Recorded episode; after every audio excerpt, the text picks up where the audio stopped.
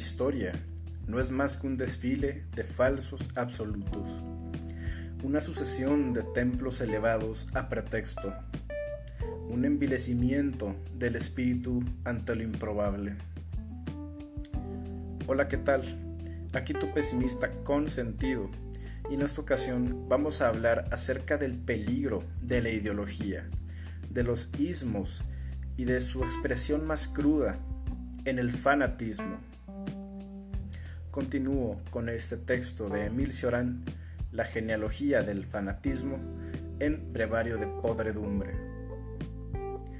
Incluso cuando se aleja de la religión, el hombre permanece sujeto a ella, agotándose en forjar simulacros de dioses.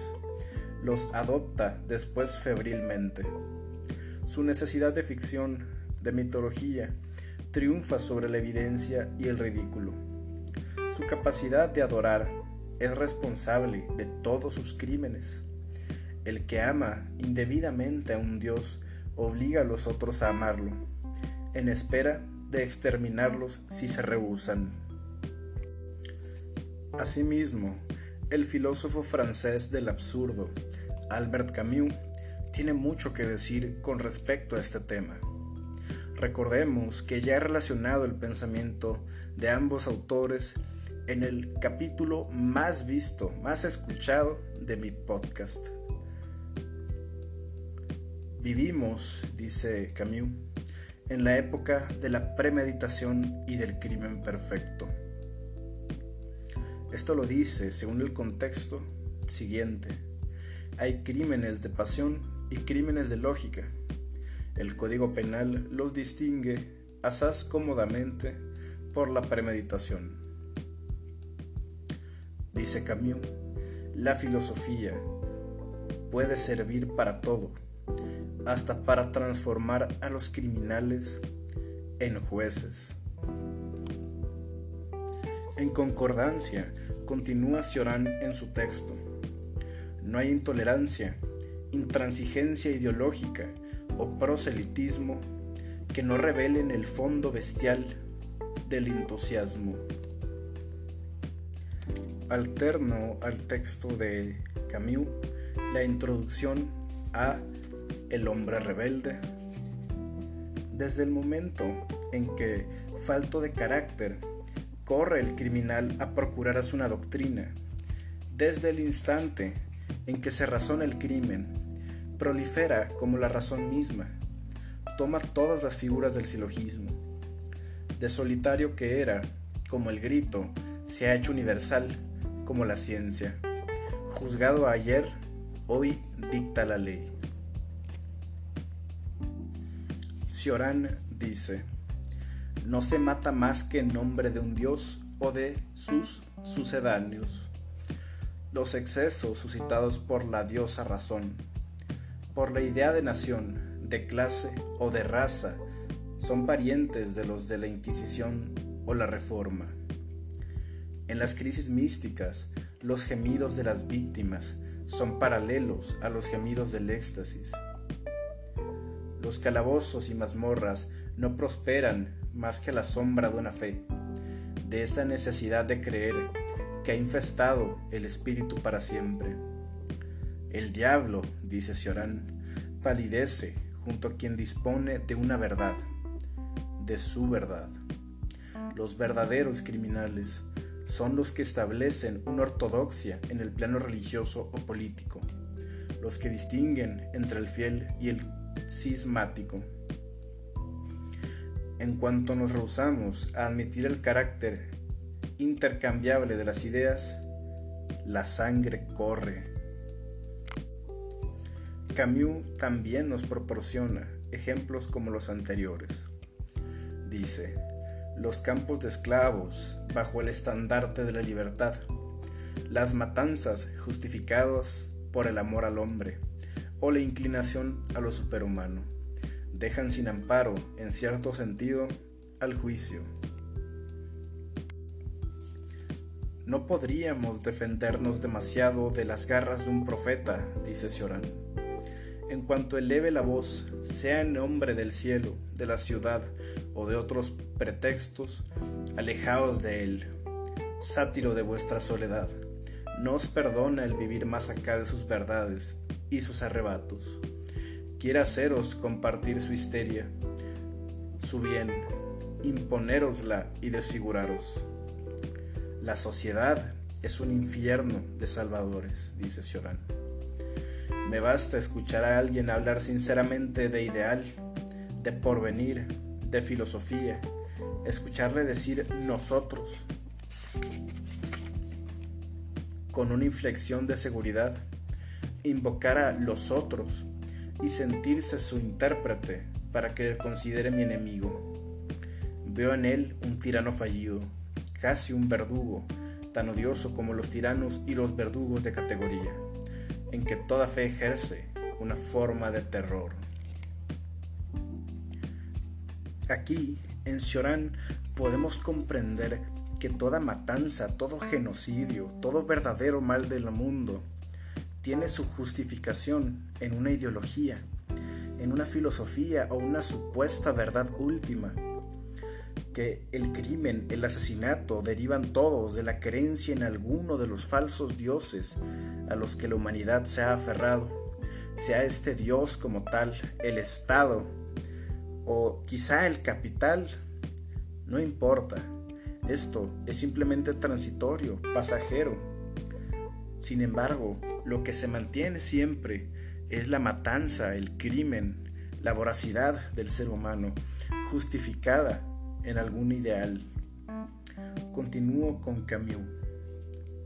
No sabremos nada mientras no sepamos si tenemos derecho a matar a ese otro que está ante nosotros o a consentir que muera. Puesto que hoy día toda acción desemboca en el crimen, directo o indirecto, no podemos actuar antes de saber si y por qué hemos de darle muerte. Muy bien. ahora nos está diciendo que en términos de moral no podemos avanzar a menos que establezcamos si el asesinato está justificado. También hace referencia a que hoy en día todo lo que hagamos conduce a la muerte de otros, queramos o no, de manera directa o de manera indirecta. Desde mi perspectiva, Camus está haciendo referencia a las condiciones terribles de vida que sufren los productores en el tercer mundo para que tú y yo podamos usar ropa barata, tener un smartphone a nuestra disposición, etc. El sistema productivo, el modo de producción capitalista, basado en la explotación del hombre por el hombre, basado en la miseria de una mayoría para poder mantener los lujos de una minoría. En el tiempo de las ideologías, dice Camus, hay que ponerse en regla con el crimen. Si el crimen tiene sus razones, nuestra época y nosotros mismos somos consecuentes. Si no las tiene, estamos en la locura y no hay más salida que encontrar una consecuencia o volvernos de espaldas. Aquí Camus está haciendo referencia a que en el mundo contemporáneo el crimen, como diría Cioran, está justificado en alguno de los dioses antes mencionados, en alguna narrativa, diría quizá Lyotard, en algún relato. Si el crimen tiene sus razones, dice Cioran, pues estamos bien, pero si no, estamos en la locura total. Si no estamos de acuerdo en la muerte, en el sufrimiento del otro, entonces algo estamos haciendo mal porque estamos siendo responsables. Y no nos queda de otra más que cuestionar el modo en el que se hacen las cosas o cerrar los ojos. La ideología actualmente ya no niega sino a los otros, únicos tramposos. Entonces es cuando se mata. Aquí Camus nos dice básicamente lo mismo que Cioran en el texto que antes leímos. La ideología asesina cuando determina la existencia de un otro indeseable, de un enemigo común del pueblo. Ejemplo de esto tenemos descaradamente al nazismo, culpando al pueblo judío de la miseria de los alemanes y, por lo tanto, justificando su exterminio sistemático por el bien de las mayorías. Este es el peligro de la ideología, el peligro de los ismos.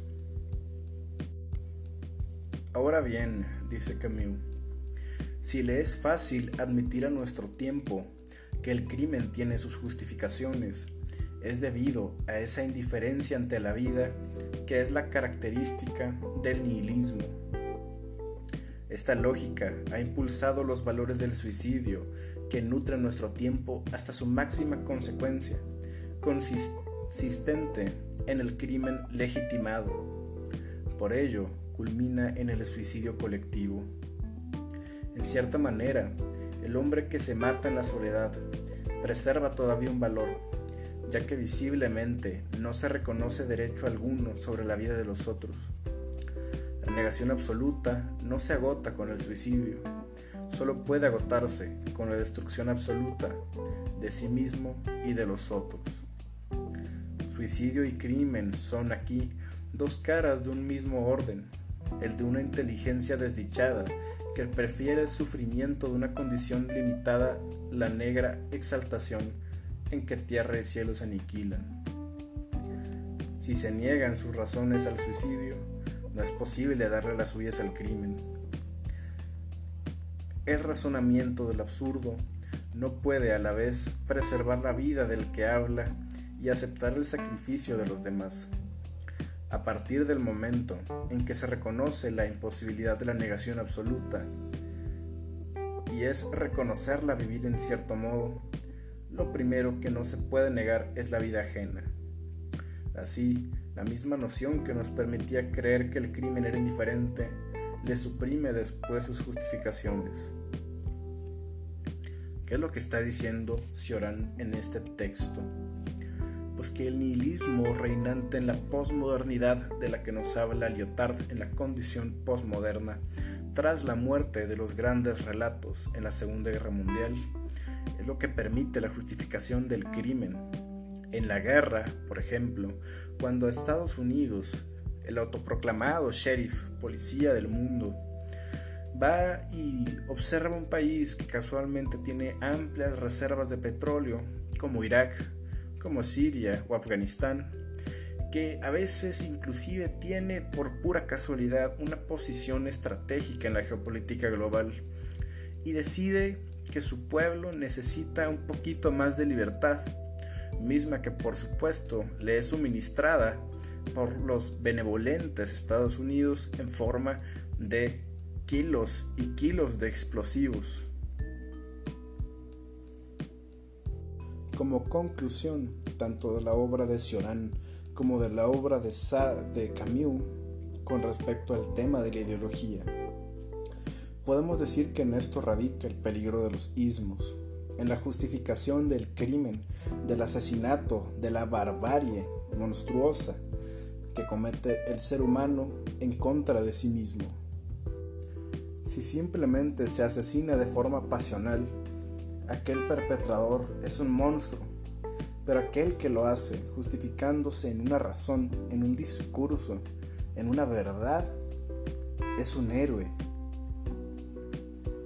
Es por esto que debemos estar atentos para poder negarnos a los ideólogos que dicen tener o poseer la verdad última del mundo, que nos quieren vender esta verdad como lo más elevado, pues la historia nos ha enseñado que únicamente puede terminar mal este asunto.